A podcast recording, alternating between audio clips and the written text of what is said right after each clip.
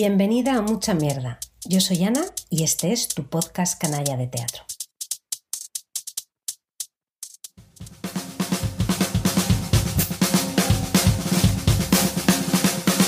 Me invitan a, a protagonizar Ricardo III aquí en esta sala de invitaciones de hace ya un tiempo, desde hace unos meses.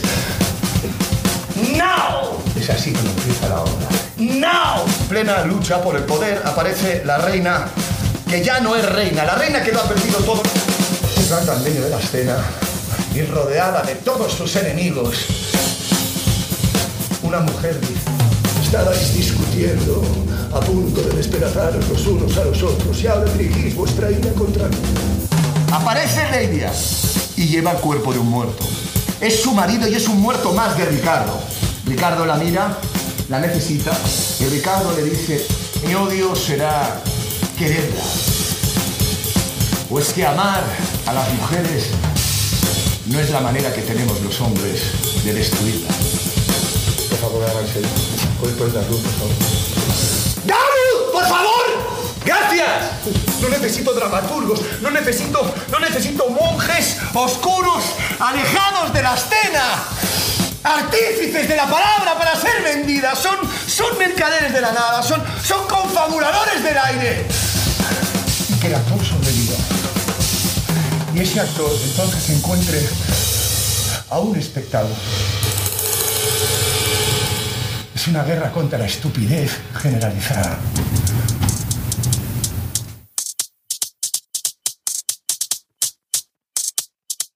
Hasta ahora el mayor subidón de la temporada, diría yo. Y eso que no es una obra recién estrenada porque lleva girando desde 2020, año en el que se estrenó en el Festival Temporada Alta. Y me da la sensación de que habrá más bolos.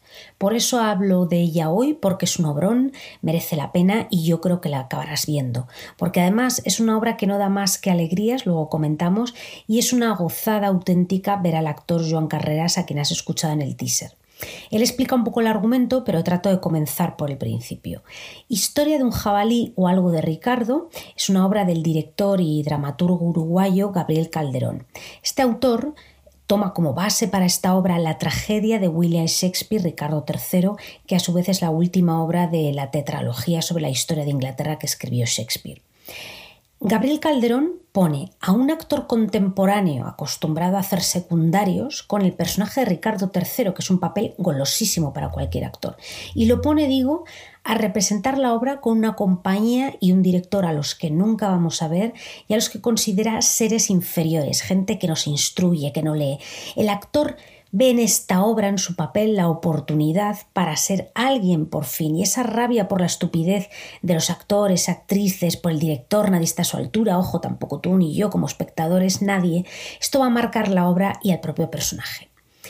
Digamos que estamos ante un actor que se mimetiza con el personaje. Vemos los demonios del actor genuino por dentro. Con esto quiero decir que el propio Joan Carrera se transforma, se convierte también en Ricardo III, o al menos en el Ricardo III de la obra de Shakespeare, que no tiene por qué cuadrar exactamente con el real, no lo sabemos. ¿Qué pasa? Otra vez metateatro, que últimamente ya sabes que me tiene muy cansada, pero aquí sí que de verdad eh, lo perdono por completo. Es que, a ver, eh, solo de esta temporada he tenido metateatro ya en varias. Eh, ¿Y por qué lo perdono? ¿Por qué perdono esta mega licencia ya supermanida y otra vez hablar de cómo son los actores, bla, bla, bla?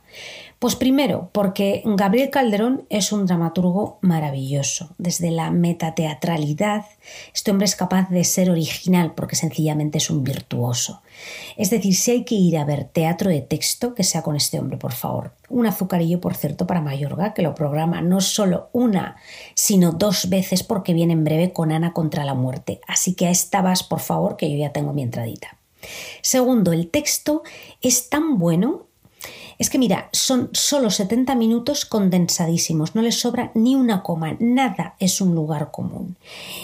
Esto se debe a la lección tan grande que nos da Calderón sobre cómo abordar un clásico. Gabriel Calderón toma el texto de Shakespeare y lo reelabora. Aquí voy a la filosofía de cómo abordar un clásico, que creo que como normalmente estamos muy confundidos, los directores se alejan o crean clichés, no lo sé, alejan al público eh, y con esto pues eh, acaba siendo un coñazo muchas veces las obras de clásico.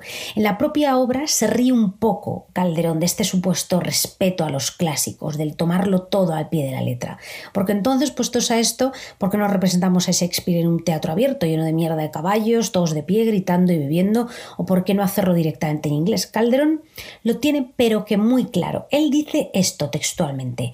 Es una reelaboración. Así es como creo que se deben agarrar los clásicos. Los clásicos ya están hechos y fueron hechos muchas veces. El autor debe poner algo o mucho de sí cuando hace un clásico para ser redundante, incluso parasitario de la tradición, no tiene mucho sentido enfrentarse a un clásico. Estás obligado a elaborar. Y eso es lo que hace se fija en esos lazos de poder que están en la obra, con las muertes, los engaños, las traiciones, y las lleva a una compañía de teatro. Él mismo dice que lo que hace es como un palimpsesto, reescribir sobre la obra de Shakespeare, la historia del actor que hace de Ricardo III. De hecho, en la forma también lo hace, me refiero a que prosa y verso se van a intercalar constantemente, va a haber un diálogo. Esta obra, por cierto, nace de un encargo, por lo visto el propio Joan Carreras le pidió el papel de Ricardo III. Con todo este trabajo, Historia de un jabalí te hace pensar, tiene humor, el actor que hace pilates, broma muy para el sector, o la coña del trabajo actoral con animales, sabes que hay técnicas, e incluso hay una escuela en, París, por lo menos una, Lecoq, de ahí el nombre, imagino, que trabajan eh, desde ese territorio. Digamos que se mofa del postureo de los actores. Puede hacerlo porque estamos, que listo Calderón, viendo a un actor de segunda buenísimo, excelente, pero resentido. Un tipo con el que empatizamos, pese a que es un misógino, un maleducado, un elitista, un gil y estamos con él, queremos que salga la obra porque sabemos que es excelente. Ojo, igual no es para un público, no sé, familiar. Es para amantes del teatro, eso sí, aunque no tienes que ser experto en Shakespeare ni muchísimo menos, no te asustes. Y te digo que los 70 minutos se te hacen cortos. Yo acabé de pie, aplaudiendo rendida porque Joan Carreras está que se sale y mucho más. También es muy importante, juegan un papel muy importante la escenografía, que es maravillosa, es de Laura Clos, y el vestuario también, en este caso hay que mencionarlo, es de Sergi Corbera. Y un poco de contexto histórico, que tampoco es que se necesite tanto porque la obra te lo explica muy bien, pero para que entiendas de qué hablo. Ricardo III es el famoso de la frase de mi reino por un caballo. La pronunció en la batalla de Bosworth en 1485. Pues bien, Ricardo III era hermano del rey Eduardo IV. Entonces había batallas entre familias que se disputaban la corona. Pues Eduardo IV se había pulido en batallas al rey anterior, Enrique VI. Ricardo lo que hace es conspirar contra todo lo que se le pone por delante para acabar él mismo en el trono al que no estaba destinado. Y encima se acaba casando, hasta aquí son todo datos reales, con Ana, nuera del rey al que se acaban de cargar, y luego se volverá a casar con Isabel, que si no me equivoco es su propia sobrina no sería un santo, eso está bastante claro. Y cómo es el personaje de Ricardo de, que le pone Shakespeare y sobre el que se basa eh, Gabriel Calderón. Pues bueno, Shakespeare pinta a Ricardo como un monstruo jorobado, un ser desagradable, abominable. Calderón también pone al protagonista de Historia de un jabalí un defecto físico que le va a generar dolor, dificultades y no vamos a dejar de ver a esa mezcla de cerdo y rata que es el jabalí, un animal violento, bruto, que lo arrasa todo, que se lo traga todo. Sobre este tema, el tema del jabalí, a este rey se le asociaba con el animal, de ahí el título porque el jabalí figuraba en su marca heráldica.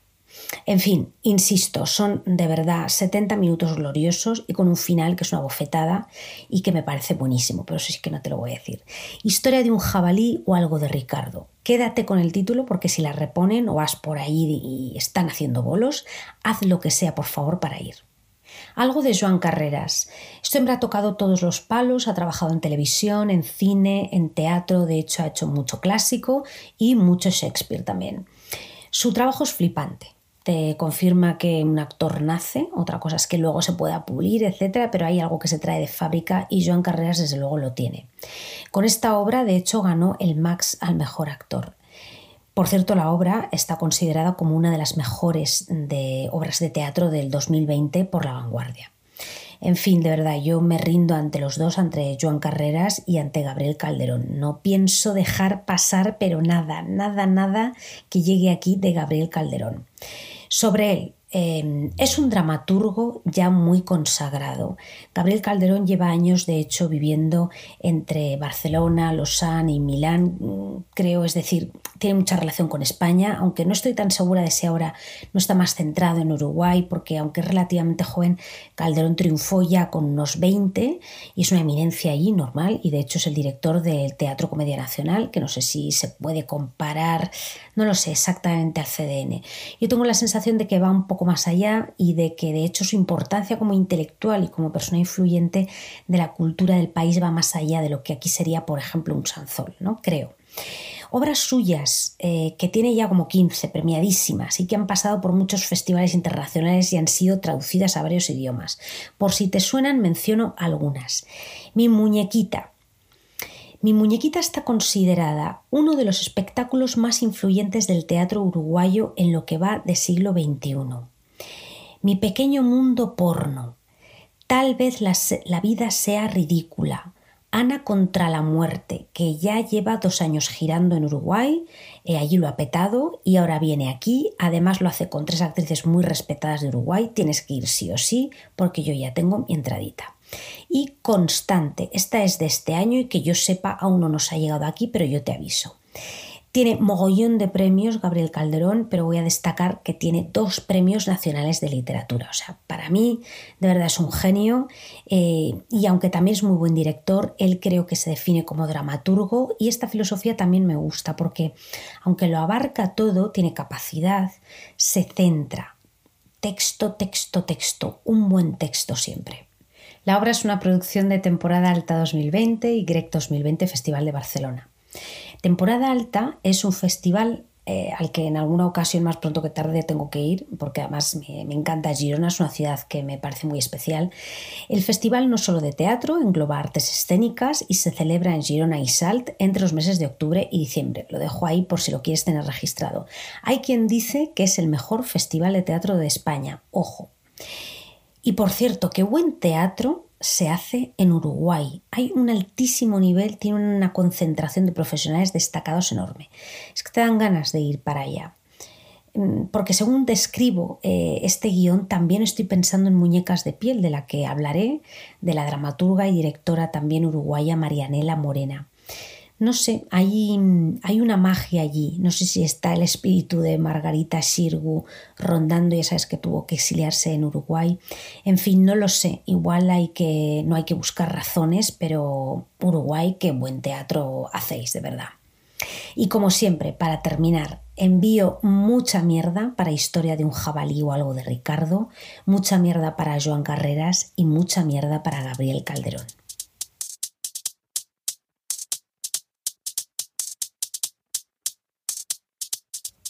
Recuerda, puedes encontrar mucha mierda en todas las plataformas de podcast. Para estar al tanto de las recomendaciones de teatro en Madrid y de los nuevos episodios del podcast, sígueme en Instagram a través de Mucha Mierda Podcast. Aquí también puedes sugerir obras y hacer tus comentarios y sugerencias sobre los programas. Te escucharé encantada. Hasta el próximo episodio, besos y mucha mierda.